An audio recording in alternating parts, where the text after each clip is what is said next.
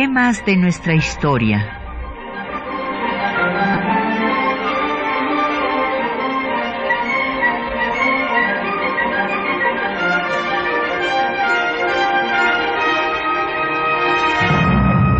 Un espacio que difunde el conocimiento del pasado para comprender nuestro presente. Programa a cargo de la maestra Patricia Galeana.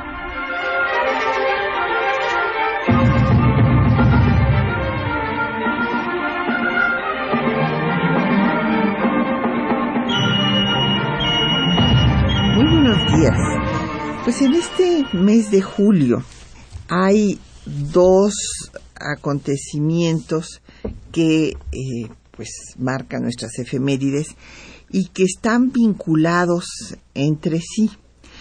Eh, por una parte, pues se recordó hace pocos días, justo el 17 de julio, en el monumento de la bombilla, el asesinato de Obregón, que fuera el, creador de la Secretaría de Educación Pública como la máxima obra de la Revolución Mexicana después de la Constitución.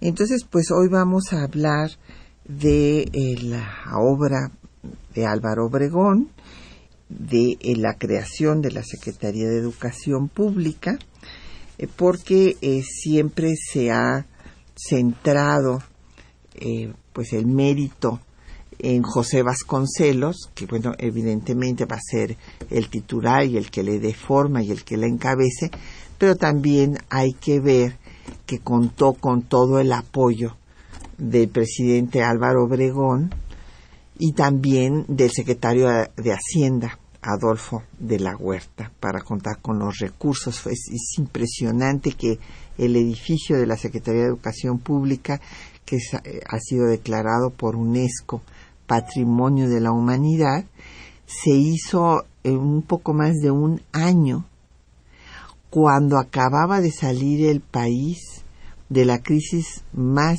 terrible de 10 años de guerra y eh, pues esto realmente fue una obra portentosa como, como un símbolo verdad de la, de la reconstrucción nacional. Tenemos el gusto de que nos acompañe el doctor Felipe Ávila quien también nos acompaña en el Instituto Nacional de Estudios Históricos de las Revoluciones de México en el área de investigación. Y pues, Felipe, vamos a darles a nuestros radioescuchas una obra de una maestra eh, publicada también por el INERM, por el Instituto de Estudios Históricos de las Revoluciones de México, que es una, es una maestra guerrerense, Elvia Franco Nájera, y eh, pues la obra está eh, reconstruida a partir de las memorias de la propia maestra por Jesús Guzmán Uriostegui y refiere tanto sus primeros años de vida, resulta que esta maestra, y bueno, hay muchas maestras que estamos viendo que tienen una vida muy larga. Yo creo que el estar ejercitando el cerebro permanentemente ayuda para no tener Alzheimer y para vivir más, pero es muy curioso ver cuántas maestras han muerto muy mayores. Y este pues esta maestra nos refiere primero toda su eh, forma su infancia hasta cómo se vive la revolución y después todo el periodo de reconstrucción del país desde el gobierno de Obregón hasta el gobierno de Lázaro Cárdenas. Entonces eh, tenemos para ustedes 10 ejemplares de estas memorias. Llámenos, como siempre tenemos a su disposición el 55 36 89 89 un 01 800 505 26 88 un correo de voz 56 23 32 81 un correo electrónico temas de nuestra historia arroba yahoo.com.mx en Twitter nos puede seguir en arroba temas historia y en Facebook temas de nuestra historia UNAM y el programa queda en línea en el www.radiounam.unam.mx. Eh, pues Felipe, ¿qué te parece si empezamos hablando de Obregón? Que es un personaje eh, curiosamente, bueno, pues sí, eh, no se le ha dado tal vez el reconocimiento que, que tiene. En primer lugar, porque él tenía ideas mucho más liberales que Carranza. Mucho, sí. Y este es, un personaje muy interesante que, que sí creo que, pues por todos los hechos violentos que él pues encabezó, bueno, eh, primero que nada, a él se debieron los grandes triunfos del constitucionalismo. Y después, claro, fue implacable, como platicábamos antes de salir al aire, con sus enemigos. Bueno, Carranza se opuso a que él llegara a la presidencia y pues Carranza murió asesinado en 1920 y después también sus opositores Arnulfo R. Gómez, y Francisco Serrano, pues fueron fusilados por insubordinarse y quererle disputar el poder. Y bueno, también Obregón pues es el que aniquila a los zapatistas desde la toma de Puebla y, y a Villa, pues en las batallas de Celaya y demás. Entonces, claro, todo esto ha opacado eh, los aspectos importantes, muy positivos también que tiene la obra de Obregón. Sin duda, yo creo que Álvaro Obregón es de los grandes personajes, no solamente de la Revolución Mexicana, sino de nuestra historia. Eh, Álvaro Obregón eh, es reconocido por su enorme capacidad militar, es uno de los generales más importantes de la historia de México, un general invicto que nunca perdió una batalla y que fue una pieza fundamental para que la revolución que encabezaban Villa y Zapata fuera derrotada y que la corriente triunfadora de la revolución fuera el constitucionalismo. Eh, pero además del genio militar de Obregón, indudable, quizá eh, es de, de, los dos o tres mejores militares que hemos tenido en nuestra historia, eh, tuvo también una enorme habilidad política. Eh, Álvaro Obregón, eh, a pesar de que pues no había hecho una profesión universitaria, de que provenía de una familia rural de Sinaloa, de que había sido agricultor, de que había tenido contacto con los indios mayos desde muy pequeño, había convivido con esta población indígena y conocía de cerca sus problemas y tenía mucho apoyo de ellos. De hecho, los indios eh, mayos fueron de los principales bastiones de, sus eh, famosos ejércitos.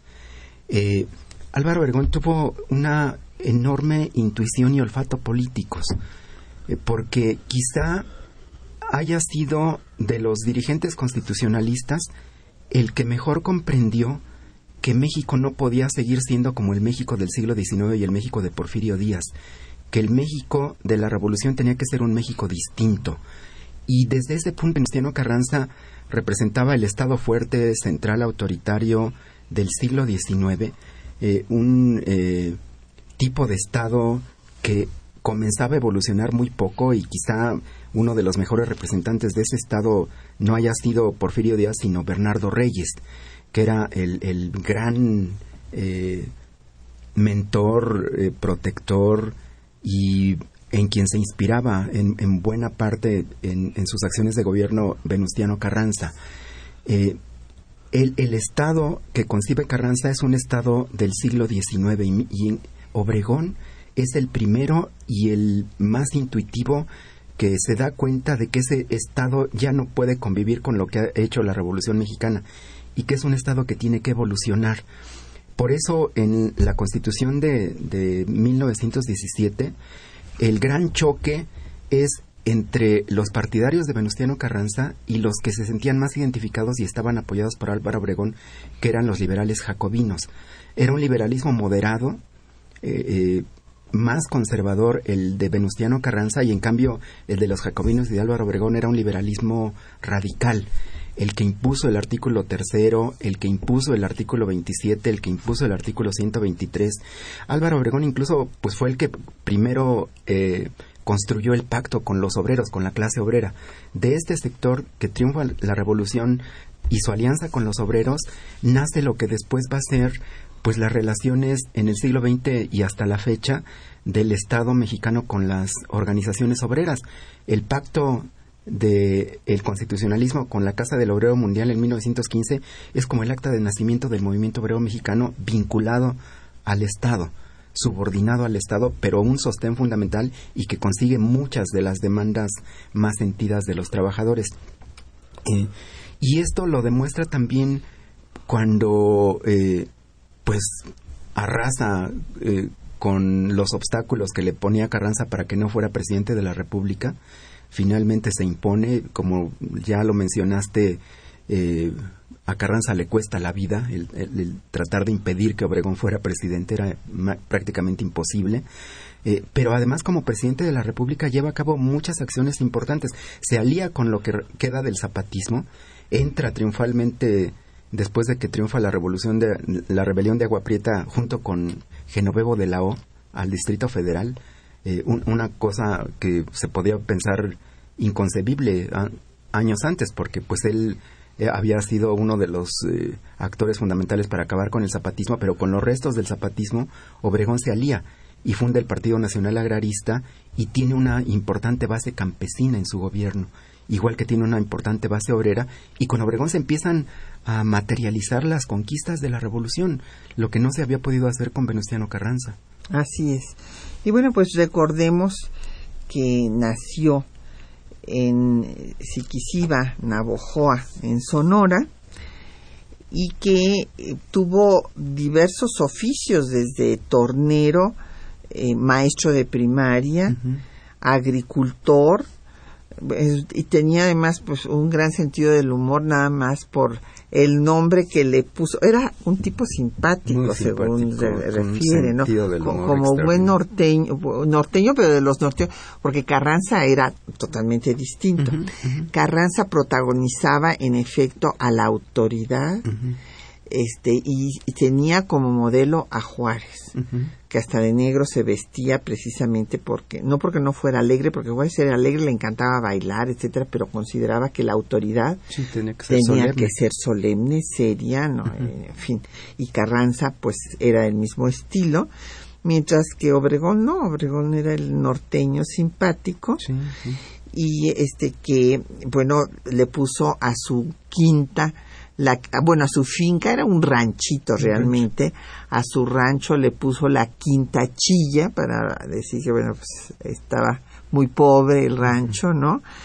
Pero él hizo mucho, o sea, un buen, buenos recursos, sacó buenos recursos de su cultivo de garbanzo, de eh, la máquina que hizo para él, que la inventó para cosechar y que comercializó entre los agricultores de Sonora y de Sinaloa.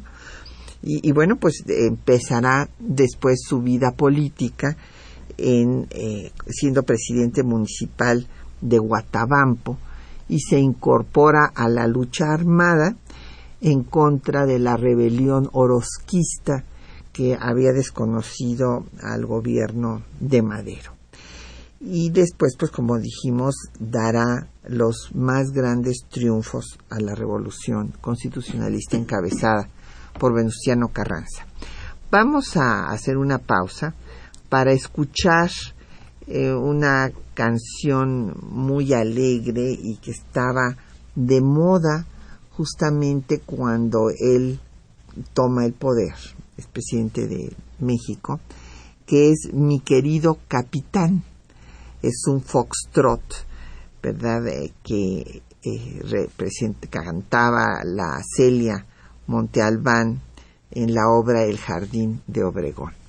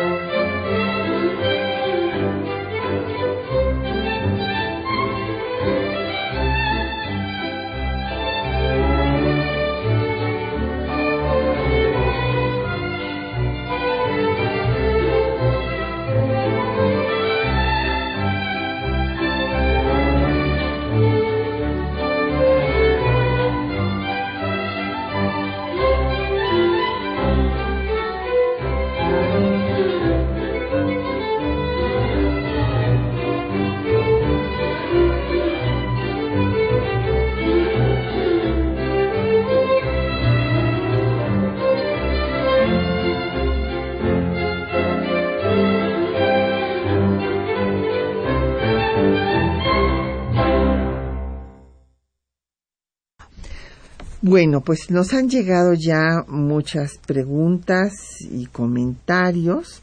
Vamos a tratar de ordenarlas. Eh, primero, el doctor de la Rosa de la colonia Nápoles, eh, le agradecemos sus saludos y nos dice que en cuántas etapas se divide en la Revolución Mexicana. Bueno, como habíamos dicho en el programa pasado, doctor, eh, pues en realidad son varias revoluciones. algunas son etapas, pero otras son revoluciones que se dan paralelamente. Entonces, bueno, eh, tenemos primero la etapa maderista, pero antes de la etapa maderista hay que hablar también de la revolución magonista, que realmente es la primera, que no tuvo después unión con el resto del proceso porque se fue al anarquismo. Y entonces ya hay una, una ruptura con justamente eh, Flores Magón, Ricardo es invitado tanto por Zapata como por Madero y, y no acepta. Madero, considera que es una revolución burguesa y Zapata una revolución muy cerrada, localista, nada más para los campesinos. Entonces, bueno, pues esa es la primera parte que Magón, con su periódico Regeneración, pues concientiza a la clase obrera, en fin, en los grandes movimientos de huelga en Cananea y en, la zona de, en Río Blanco y todas las otras eh, fábricas textiles de los alrededores, bueno, pues leían Regeneración y después eh, viene la revolución maderista. Paralelamente también empieza el movimiento zapatista. Villa se une a Madero, cae Porfirio Díaz, pero luego Madero no logra consolidar su gobierno, eh, lo derroca el cuartelazo de Victoriano Huerta, que trata de restablecer no solamente un régimen dictatorial, sino una dictadura militar en toda la plana, digamos. Y entonces viene la etapa constitucionalista, encabezada por Carranza, y a la cual, bueno, pues se une en un primer momento Villa, paralelamente está luchando Zapata, logran sacar a Huerta, pero después viene la etapa de la lucha por el poder, en fin, entre los constitucionalistas y los movimientos populares villista y zapatista.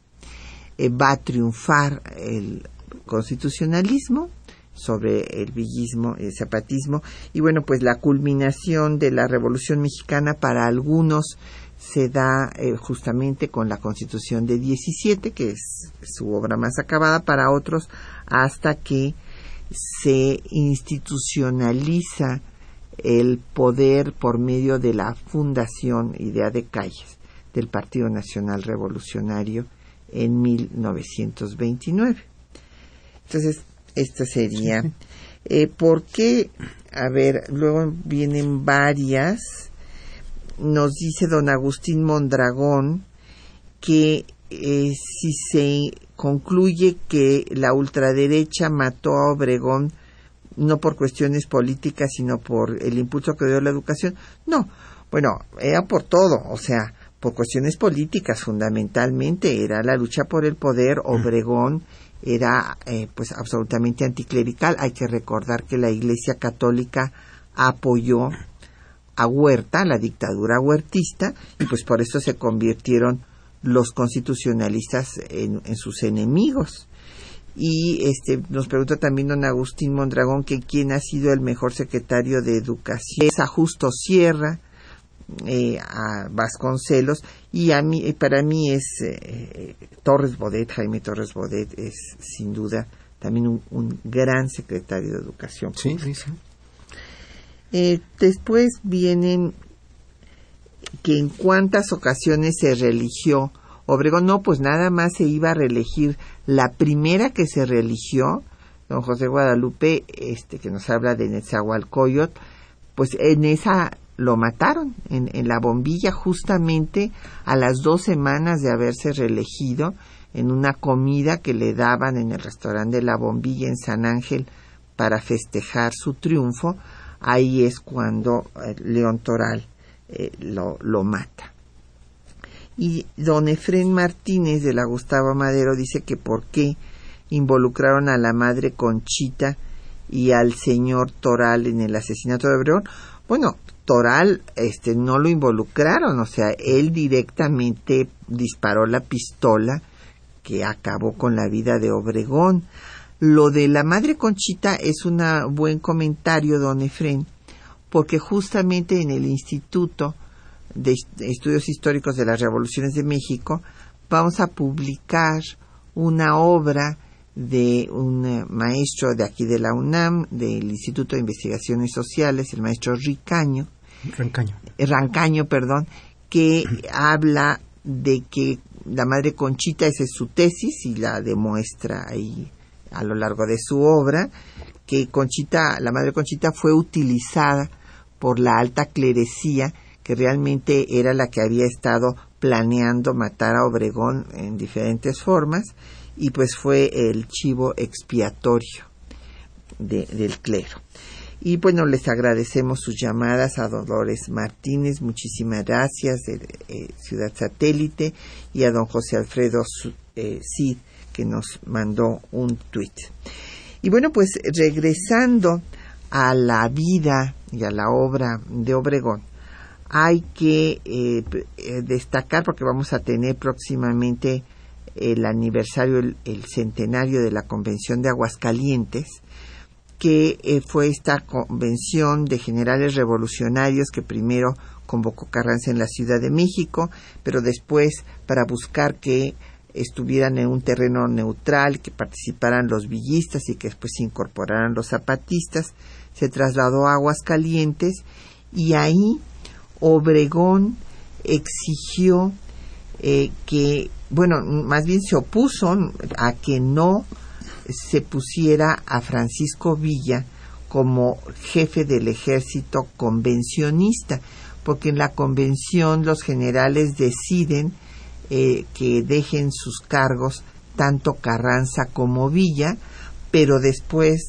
le quieren dar el mando del ejército a Villa, lo cual pues evidentemente eh, pues era en contra de Carranza. Y como no eh, pues se sigue no no tiene éxito en esta propuesta pues va a dejar a la convención y a unirse a Carranza y a encabezar a su ejército con el que va a, finalmente a derrotar como habíamos dicho a los zapatistas y a los villistas fue secretario de guerra de Carranza, en donde creo que también es importante decir que hizo cosas muy importantes ahí. Cuando fue secretario de guerra, hizo un censo militar, estableció servicios médicos, una escuela de pilotos de aviación. Él fue el primero que utilizó la aviación en una batalla, en, en la revolución. Así es, es el primer combate aeronaval en la historia de la aviación en el mundo, tuvo lugar en, en Topolobampo en Topolobampo, encabezada por Obregón. Sí. Y este también cuando es secretario de guerra de Carranza, pues hace fábricas de municiones, en fin, y en el Congreso, como ya dijimos, apoya al ala más radical. Eh, sin embargo, pues en la disputa por el poder, pues va a romper con Carranza. Y después de su gobierno, eh, hay otros aspectos, además del educativo, que vale la pena destacar. Es el aspecto agrario, el aspecto obrero también, ya habías tú mencionado el obrero, eh, que pone en práctica el artículo 123 constitucional, eh, pero claro, apoya a la CROM de Luis N. Morones y que es esta organización que pues va a ser un pilar fundamental para, para su gobierno, pero también empieza una reforma agraria muy pro, para que ellos adquieran tierras, pero cualquier persona mayor de 18 años podía eh, pedir tierras, trabajarlas por dos años y, bueno, pues con esto iba a, darle un impulso grande a la economía que estaba en una situación crítica. Así es, mm, has resumido muy bien algunos aspectos fundamentales de Obregón. Yo quisiera señalar nada más algunas cosas. Eh, en la Convención de Aguascalientes, eh, ya lo mencionaste, eh, se da la ruptura entre Carranza y Villa, sobre todo. hay que mencionar que Obregón es una gente que va desarrollando una muy especial habilidad política, se hace indispensable de sus aliados, pero también hay que mencionar que eh, es una persona muy ambiciosa y que comienza a tener aspiraciones de poder. En la convención, eh, él junto con muchos generales constitucionalistas vota por hacer a un lado a Carranza, a su jefe. De alguna manera lo traiciona y se pasa del otro lado. Y, es sorprendente ver cómo incluso atan porque se haga a un lado a su, a su primer jefe. Eh, Obregón pensaba que podía, eh, si no ser presidente y sustituir a Carranza, pues sí ser el, el brazo derecho del nuevo presidente de la República. Y como eso no ocurre, porque el candidato de Obregón en la convención lo vetan los zapatistas. Eh, Antonio I. Villarreal eh, no, no pasa el filtro del voto zapatista y entonces Obregón se tiene que sacar de la manga a un nuevo candidato que es Eulalio Gutiérrez. maniobra y en media hora consigue los votos necesarios para que la convención elija a Eulalio Gutiérrez presidente de la República. y Carranza, por supuesto, pues eso no lo acepta. Eh, desconoce a la convención, llama a sus delegados a que se retiren eh, y comienza a organizarse militarmente para enfrentar a la convención. Y Obregón piensa que la convención lo va a nombrar jefe de armas. Como Eulalio Gutiérrez no lo hace y nombra en su lugar a Francisco Villa, pues entonces Obregón dice, pues aquí ya no tengo nada que hacer. Y me voy. Y me voy. Y regresa con Carranza, regresa pues ahora sí que con la cola entre las patas, porque lo había traicionado. Pero era tan buen militar tan indispensable que Carranza sabía que no podía acabar con Villa si no era con Obregón. No le iba a encargar eso a Pablo González ni a ninguno de los otros generales porque Villa los hubiera despedazado. Pero sabía que el único que podía derrotar a, Obregón, a Villa era, era Obregón y por eso, pues a su pesar, lo nombra eh, jefe del, ejército de operaciones. Y bueno, ahí Obregón creo que es eh, su, máxima hazaña militar, la, forma en que conduce las famosas batallas del Bajío, en donde despedaza al que era el, ejército más fuerte de la revolución, a la división del norte, la hace pomada, picadillo. Entonces eh, se convierte pues en el general más importante y nuevamente vuelve a desarrollar aspiraciones de poder. Piensa que Carranza tiene que ser el presidente, pero el que sigue es él y por eso es que en Carranza lo nombra ya cuando es eh, eh, presidente, secretario de guerra, hace todas estas cosas importantes que has mencionado y se da otra nueva batalla con Carranza en la, en la en el Congreso Constituyente.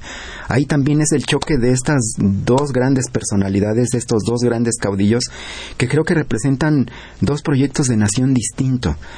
Carranza eh, creo que está viendo hacia el pasado y Obregón está viendo hacia el futuro. Por eso es que en el Congreso Constituyente Obregón le gana la, la, partida a Venustiano Carranza. Esa constitución tan liberal, tan avanzada, tan progresista, eso era lo que necesitaba el país después de la revolución y Obregón lo comprende muy bien. Y no nada más hace suyo el proyecto de la Constitución, sino que comienza a poner los cimientos de lo que va a ser el Estado posrevolucionario mexicano un Estado comprometido con las demandas sociales, pero además un Estado vinculado con los sectores populares. Eso es algo inconcebible para Carranza. Carranza nunca se iba a aliar con los obreros, nunca se iba a aliar con los agraria que hicieron los gobiernos postrevolucionarios encabezados en, en primer lugar eh, por Obregón. Eh, y en cambio Obregón sí. Y quizá no es que estuviera tan convencido de principios de que eso es lo que se tenía que hacer, porque Obregón era bastante pragmático. No tenía una ideología muy definida, pero tenía el olfato político de ver por dónde iba la rueda de la historia y subirse en ella. Y creo que lo hizo muy bien. Y creo que es realmente pues el, el, primer y gran constructor del Estado mexicano moderno. Así, es. De acuerdo contigo. Bueno, pues vamos a hacer una pausa. Y como vamos a hablar de la obra educativa de Álvaro Obregón, pues hay que recordar que el otro jefe del Estado mexicano que hizo un gran trabajo en la materia fue Benito Juárez. Y que justamente en donde se, la sede de, de la Secretaría de Educación Pública, de este edificio bellísimo, bueno, pues es donde estuvo el convento y el templo de la Encarnación, que fue el que albergó al triunfo de la República sobre el imperio ya en 1869 la escuela secundaria para señoritas que fue también una revolución cultural fundamental de la reforma que le dio por primera vez importancia a la educación de más de la mitad de la población del país.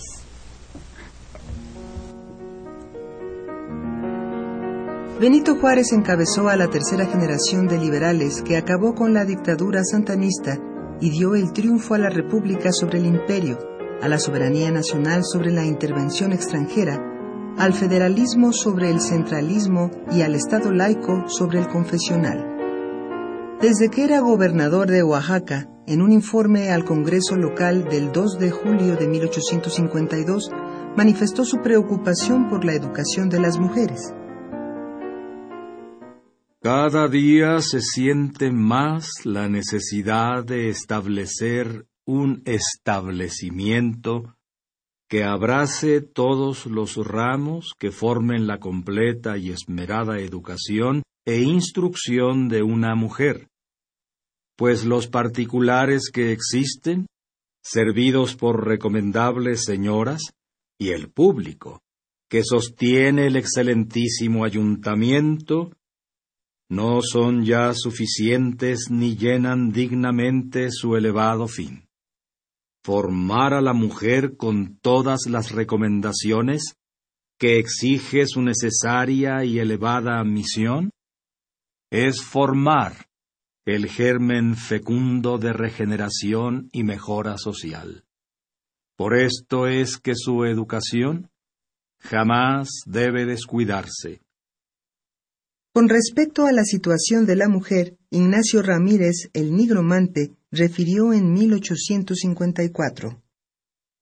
Existen tres estados históricos y legales de la mujer.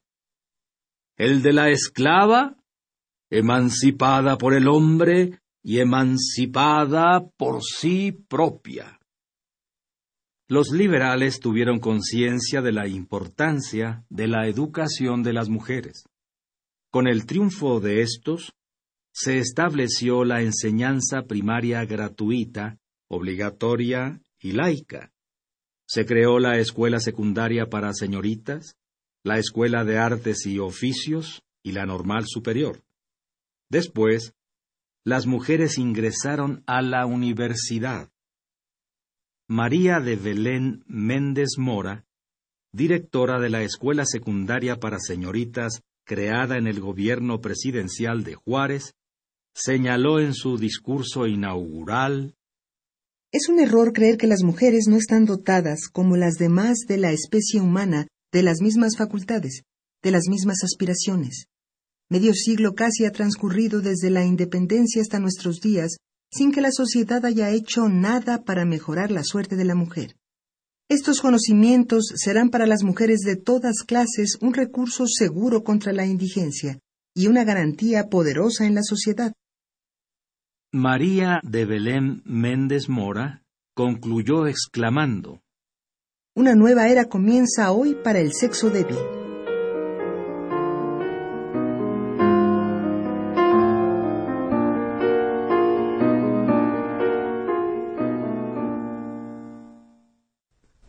Bueno, pues nos han seguido llegando eh, comentarios y preguntas muy interesantes.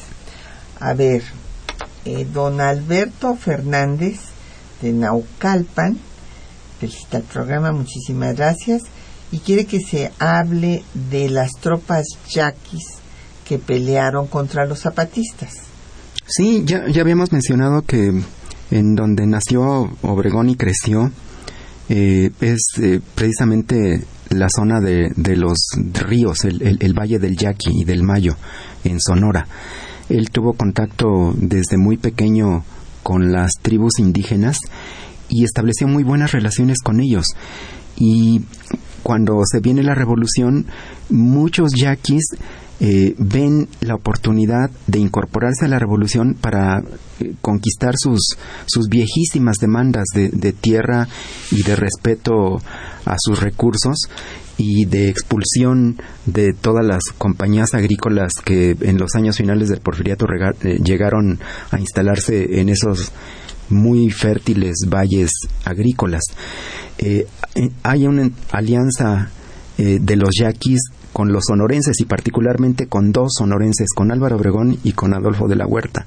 Bueno, también con José María Maitorena, el, gobernador maderista de la entidad. Entonces, eh, los yaquis y los mayos, pero más los yaquis, sí vieron en la revolución una oportunidad para, para resolver sus viejas demandas agrarias y establecieron una alianza con los, con los líderes revolucionarios como Obregón. Don Jorge Virgilio de Coyoacán eh, pregunta sobre la relación de Antonio y Villarreal eh, este, con Obregón, ya que ocupó la Secretaría de Agricultura y Fomento. Pues era buena la relación. Era buena, pues fueron constitucionalistas los dos, eh, fueron de los grandes generales, coincidieron en la convención de Aguascalientes, pero luego Villarreal tuvo problemas con Carranza y se exilió. Eh, estuvo en Estados Unidos unos años y después cuando la rebelión de la huertista y el triunfo de Obregón y que Carranza ya no está en la escena política nacional, regresa a Villarreal y eran, eran buenos amigos. Eh, por eso le, ofreció ser ministro de su gabinete eh, y, y, pues Villarreal se, se incorporó como parte del equipo gobernante de Obregón. Sin don Daniel Gutiérrez también de Coyoacán, pregunta que cuándo empezaron las dificultades de Obregón con la iglesia. Bueno, yo creo que siempre Obregón eh, no fue nada, este, no tenía la mínima simpatía por, por el clero, eh, pero este, bueno, pues había desde su gobierno, eh, ya el primer gobierno antes de la reelección, pues había eh, puesto en práctica la legislación de la propia Constitución, porque hay que recordar que la Constitución de 17, como ya lo habíamos comentado, pues en ella eh, triunfó el ala radical en varios artículos, como fueron en el tercero, en el 130, y eh, los constituyentes señalaron que no era suficiente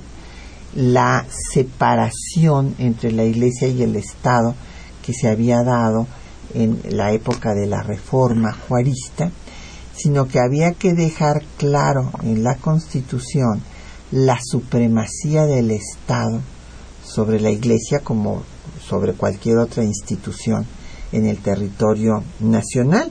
Eh, repito, pues eran eh, los enemigos que habían apoyado a, la dictadura de Huerta. Entonces, pues sí, cuando eh, este, lo ven que se relige, pues deciden acabar con él. Sí, hay una escena famosa cuando Obregón en 1915 entra a la Ciudad de México. pues hace lo que hacían la mayoría de los ejércitos revolucionarios confisca propiedades de los enemigos de la revolución y a los eh, más acaudalados empresarios y también ministros del culto católico pues les, les impone préstamos forzosos.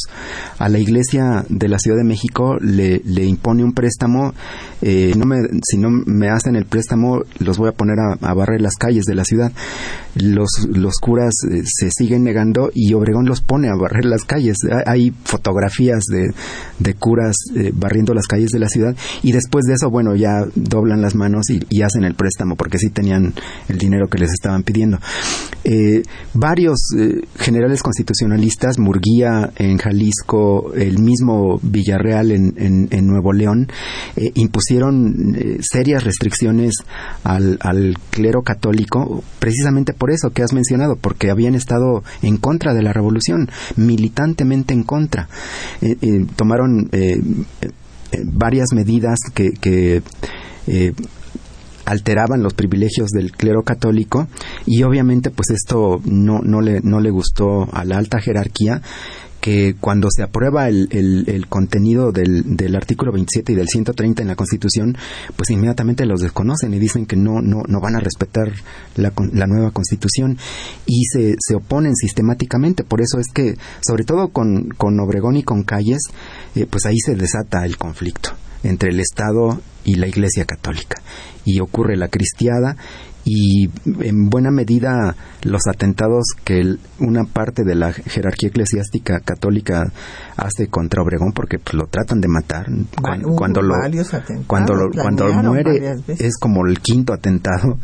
Eh, los otros fueron fallidos pero lo andaban cazando hasta que finalmente lo, lo consiguieron y era por eso porque pensaban que reelecto Obregón pues iba a, a continuar la, la cristiada, la, guerra cristera. ¿no? Eh, era un enemigo político y así lo decían muchos clérigos en el púlpito incluso, ¿no? Eh, por eso es que pues encontraron a, a una gente como José León Toral que finalmente eh, pues estuvo dispuesto a, dar su vida para, para acabar con Álvaro Obregón. Así es. Bueno, pues vamos a hacer otra pausa para escuchar ahora un corrido en homenaje a Álvaro Obregón con el trío Luna.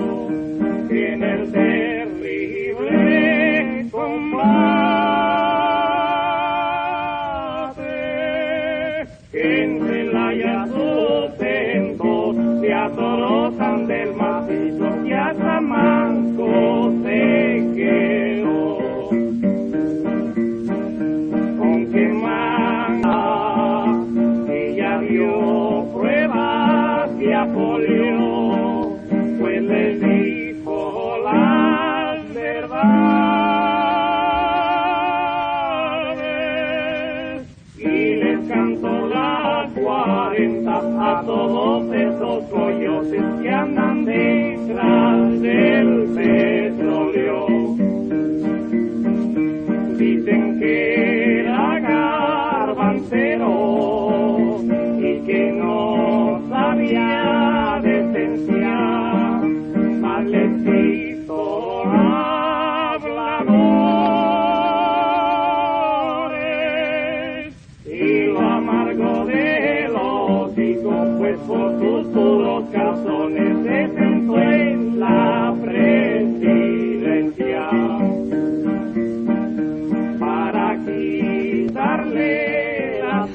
Pues ahí mientras seguimos escuchando de fondo el corrido eh, que cuenta la, la, vida de Álvaro Obregón, pues nos han seguido llegando muchas preguntas y comentarios muy interesantes. Don Jesús Ríos dice que quiénes fueron los responsables directos de trasladar a Yucatán y a Cuba a los yaquis en calidad de, pues sí, de prácticamente esclavos.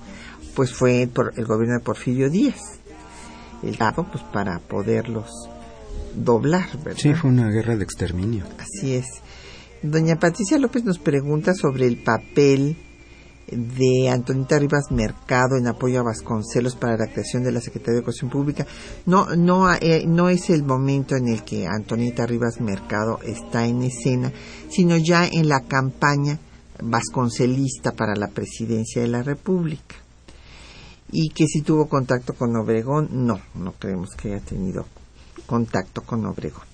Ahora, eh, una pregunta que había quedado pendiente de don Daniel Gutiérrez de Coyoacán y que es un tema obligado a tratar, es el de los llamados tratados de Bucareli, que realmente no son tratados. Fueron unos, unas conferencias en Bucareli que eh, fueron en 1923 eh, y dense cuenta todo el trabajo que le costó a Obregón obtener el reconocimiento de Estados Unidos.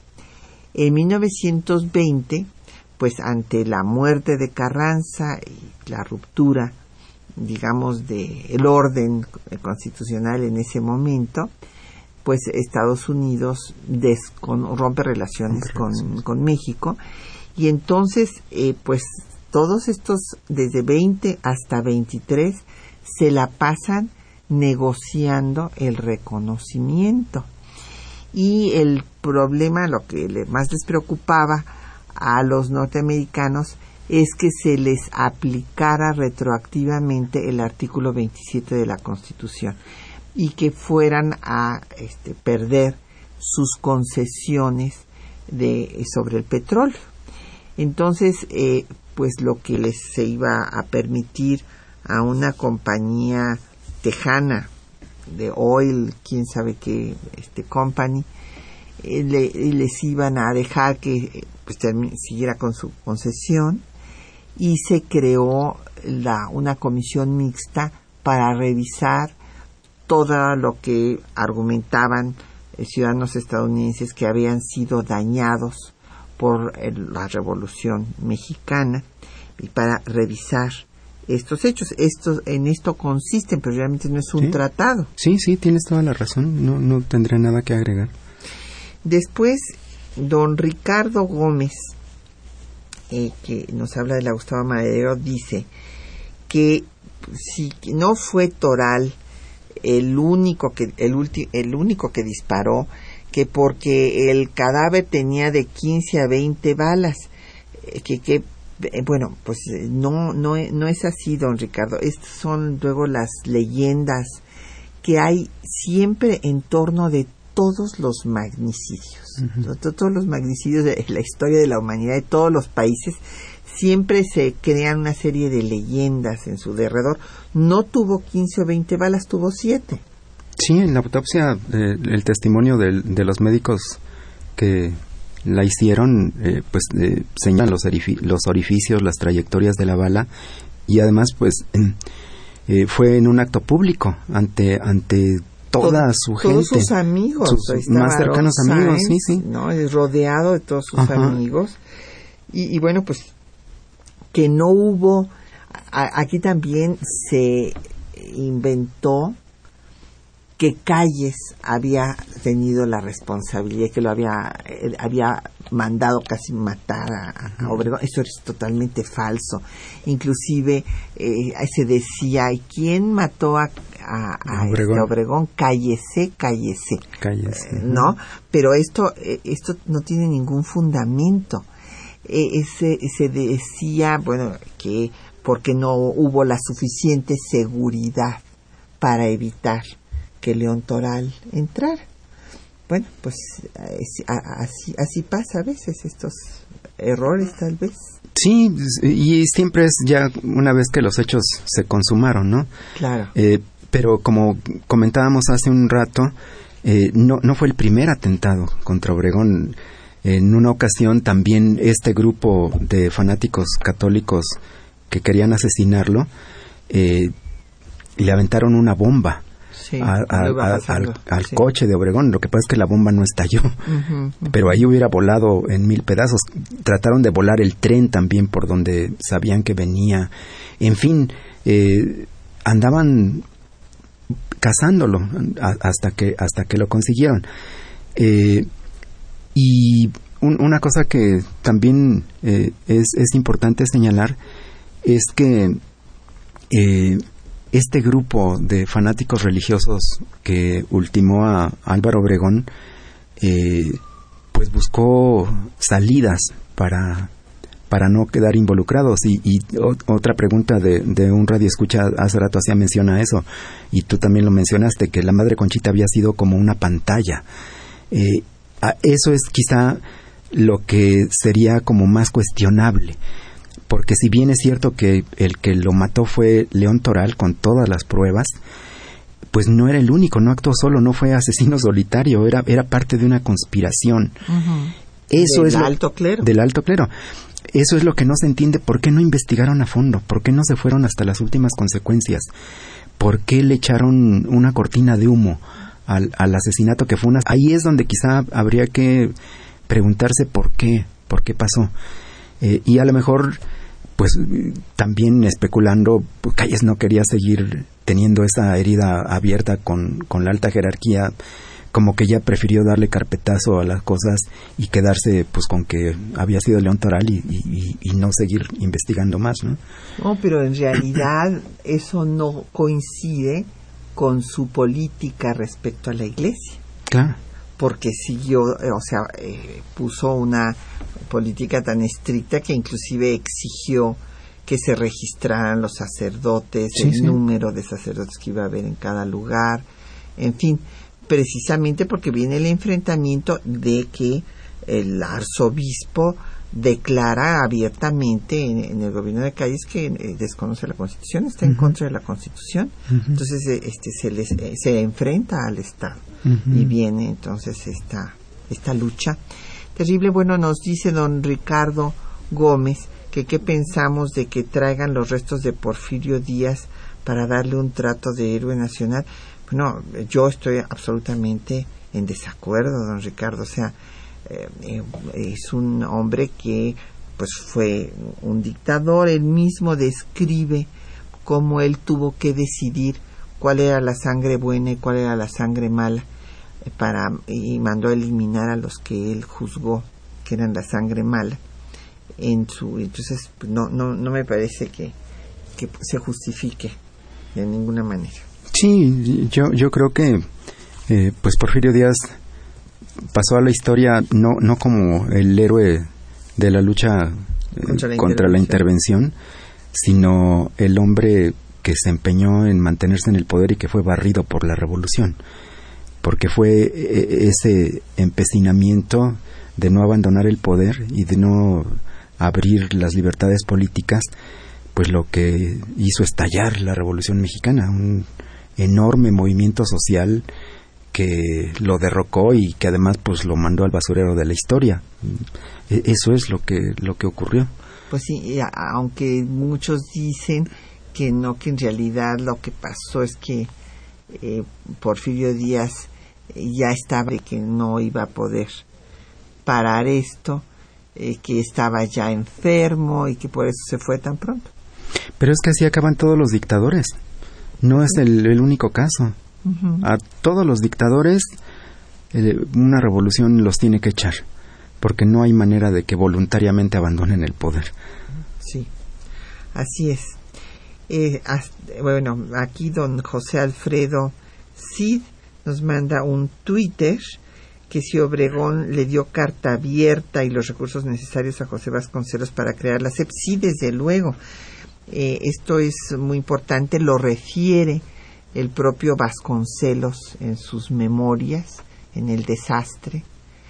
Ahí eh, habla de cómo el presidente Obregón le dio todo el apoyo y también Adolfo de la Huerta, de quien dice que era un secretario de Hacienda muy honesto y que este, desde luego le planteó de la huerta que pues saliendo del periodo de 10 años de terrible revolución que había vivido el país tenían muchas necesidades y había muchas carencias y había pocos recursos y a, lo que Vasconcelos eh, le contestó una frase que, que me gusta que puso ahí en sus memorias eh, le dijo bueno sí señor secretario pero el eh, destino puede ser vencido por la acción.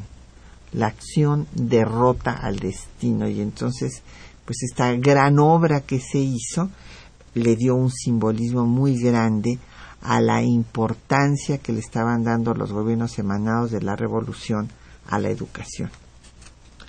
Doña Hilda San Román eh, le gusta mucho que si era más preparado Carranza que Obregón. Bueno, en cierta forma, o sea, los dos son hombres mm, excepcionales, excepcionales de una gran inteligencia, personalidades distintas, como ya hemos dicho. A Carranza eh, le gustaba mucho leer, sobre todo historia, y eh, tal vez en ese sentido tenía una cultura más amplia que la de Obregón, y Obregón era pues el gran general, y como nos comenta don Luis Pineda por Facebook, que si fue el único general invicto de la revolución, pues yo creo que sí, el único, porque pues Villa fue derrotado precisamente por Obregón. Sí, todos los demás perdieron batallas menos Obregón. Bueno, pues ya lamentablemente nos tenemos que ir. Les agradecemos a don Rafael del Valle su comentario, eh, también a José Antonio Salas, que no actualizan la página para escuchar aquí en Radio UNAM, lo lamentamos, de verdad.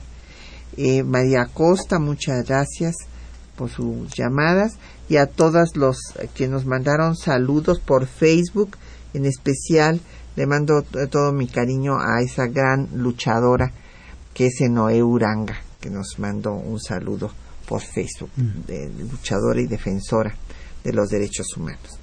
Bueno, pues mil gracias a Felipe Ávila por compartir estos micrófonos. Le agradecemos a nuestros compañeros.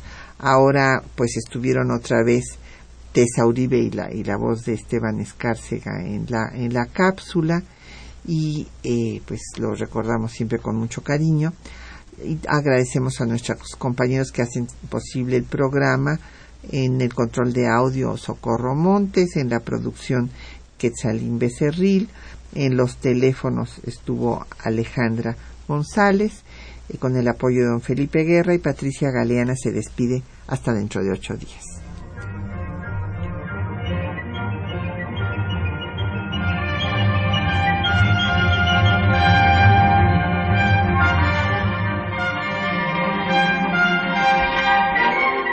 Temas de nuestra historia